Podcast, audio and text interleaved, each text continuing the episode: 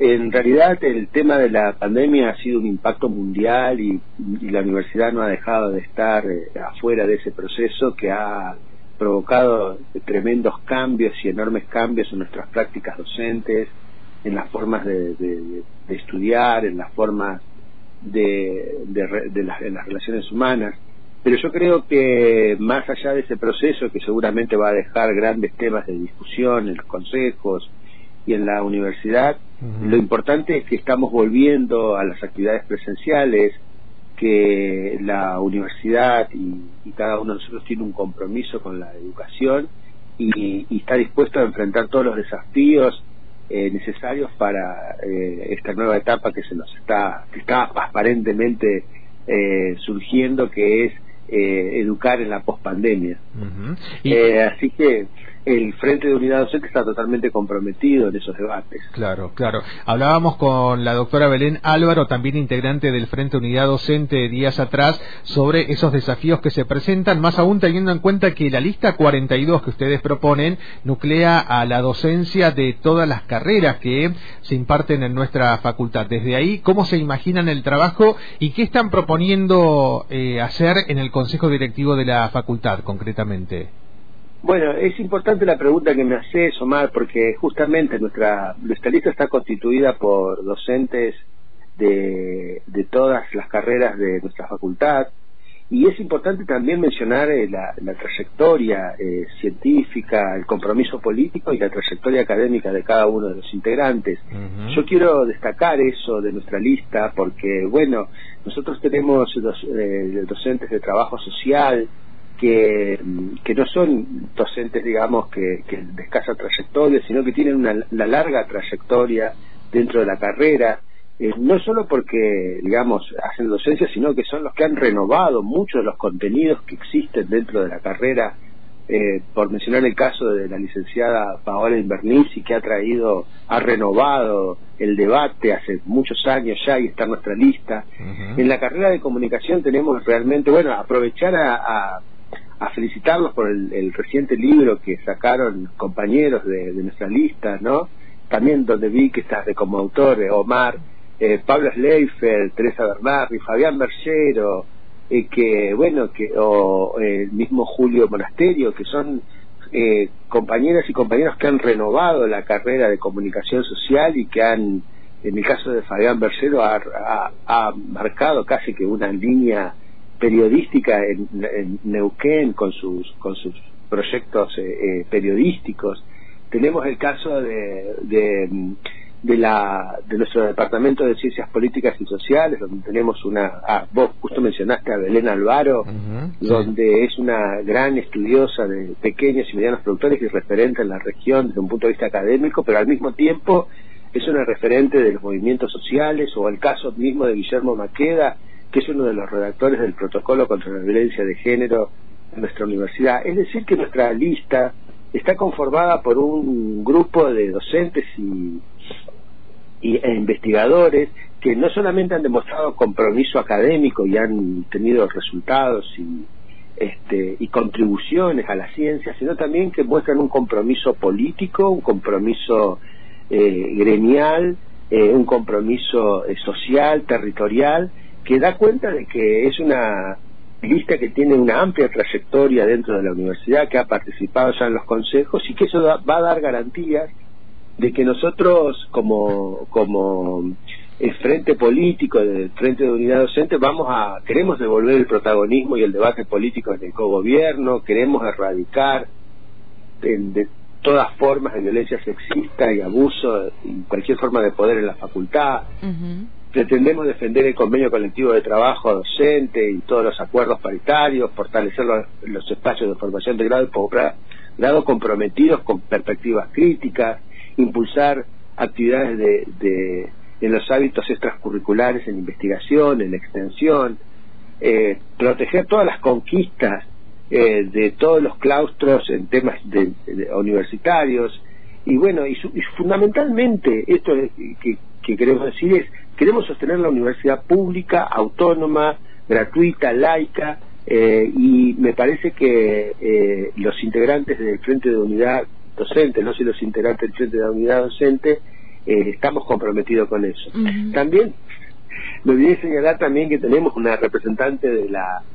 ah, de la carrera de, abogacía que es eh, nuestra eh, compañera Jorgelina Montero que es una rara avis dentro de la carrera pero que también de alguna forma expresa también ese derecho crítico esa necesidad de, de que la universidad también entregue a las filas populares de, de, abogadas y abogados que defiendan a las, a las clases trabajadoras, que tengan un compromiso con ese proceso. Entonces, todo eso está representado en nuestra lista. José Luis, eh, muy buen día, te saluda acá Cata Martínez. Eh, Sabes que, bueno, mencionabas vos ahí como ciertos eventos clave, me parece, o palabras clave, ¿no? Como esta idea de compromiso político, tanto para presentarse a este espacio, a disputar, digamos, estos sentidos que se construyen dentro del espacio de la. De, de eh, cómo es del consejo directivo lo cual es esencial. Y también mencionabas no lo que es o, bueno se mencionaba digamos lo que es la pandemia y todo este proceso y las las como las nuevos, los nuevos desafíos que ha traído. Y en relación a esto, eh, bueno, el jueves se va a estar realizando un paro de la carrera de, de comunicación, digamos, por un reclamo ya histórico y hoy es que tiene que ver con la actualización de tecnología y de que haya condiciones edilicias propicias para para poder dictar las materias que son muy específicas, digamos, de la carrera, ¿no? Y pensaba en este sentido, eh, bueno, vos lo mencionabas, muchos de los docentes que, que están en la carrera, eh, que han renovado, digamos, las perspectivas desde la cual ejercer la comunicación, son parte de esta lista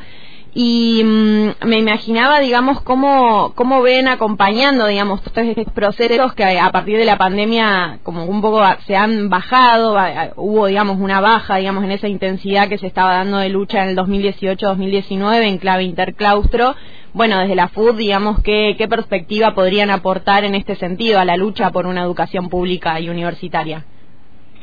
Bueno, el FUD, nosotros tenemos un diagnóstico de la universidad, Cata con respecto a lo que vos señalás. Nosotros creemos que más allá de la, pandemia, por supuesto que provocó un, un, repliegue a la, a la privacidad y, un protagonismo de, de las formas este, virtuales de relacionarnos, ¿no? Pero también eso existió sobre algo que ya era precedente, que era un cierto proceso de crisis de representación en la sociedad. Y la universidad no está, este, no escapa a esa crisis. Por eso nosotros eh, creemos que es necesario eh, que todas las energías académicas, que todas las energías de conocimiento y todas las energías que tiene la universidad, porque vos, fíjate lo que sucede, algo paradójico que nosotros tenemos en nuestro diagnóstico, que desde las décadas del 90 la universidad en Argentina y en casi todos los países ha sufrido un gran proceso de profesionalización y de formación. Vos te vas a encontrar, la mayoría de, nuestros, integrantes son doctores, especialistas, magíster y muchos de los docentes tienen esos, esos títulos de grado y esas credenciales. Pero todas esas energías de conocimiento, de, de acreditación académica, creo yo que están subutilizadas, no están puestas a la fuerza de, de, de, entrar a ese siglo XXI y de la necesidad de la transformación desde abajo, ¿no? Que, que cree una, una, nueva mística dentro de la universidad y nosotros estamos dispuestos a crear una corriente política y por eso eh, eh, y social que no solo atraviese a la docencia sino que atraviese al, al estudiantado al claustro de los graduados al claustro de los este, de los compañeros de la, de la estructura administrativa. O sea que nosotros tenemos una idea de que es necesario recrear la universidad pública para el siglo XXI y con el compromiso de que sirva a los intereses de los sectores populares. Entonces, esa es nuestra visión del mundo de, y nuestro diagnóstico de la universidad en la necesidad de ir transformando todo eso. Queda clarísimo. José Luis, tenemos muy poco tiempo, ya estamos sobre las nueve de la mañana, pero no dejo de, pensar que ahí tenés el micrófono de Radio Antena Libre como para hablarle a aquel docente, aquella docente que todavía no decidió su voto, por qué votar la lista 42 frente a unidad docente en estas próximas elecciones, la propuesta para llevar consejeras y consejeros directivos a la, a la facultad. Bueno, eh, la propuesta nuestra es, es muy clara, se, marca a, las docentes y a los docentes que tengan que votar y este, nos están escuchando. Eh, nuestra propuesta es una propuesta de compromiso político, compromiso social, compromiso gremial, pero al mismo tiempo con un fuerte compromiso académico y que pretendemos aunar esos eh, lo académico y lo político social eh, en, nuestras expresiones y en nuestros debates en la en el, ámbito del Consejo. Lo hemos demostrado con, con nuestra experiencia ya, lo hemos demostrado ya con nuestra estancia dentro del Consejo y pretendemos que renueven nuestra confianza las docentes y bueno, y los convocamos a votar y fundamentalmente a participar de esta nueva este, de estas nuevas elecciones en la universidad.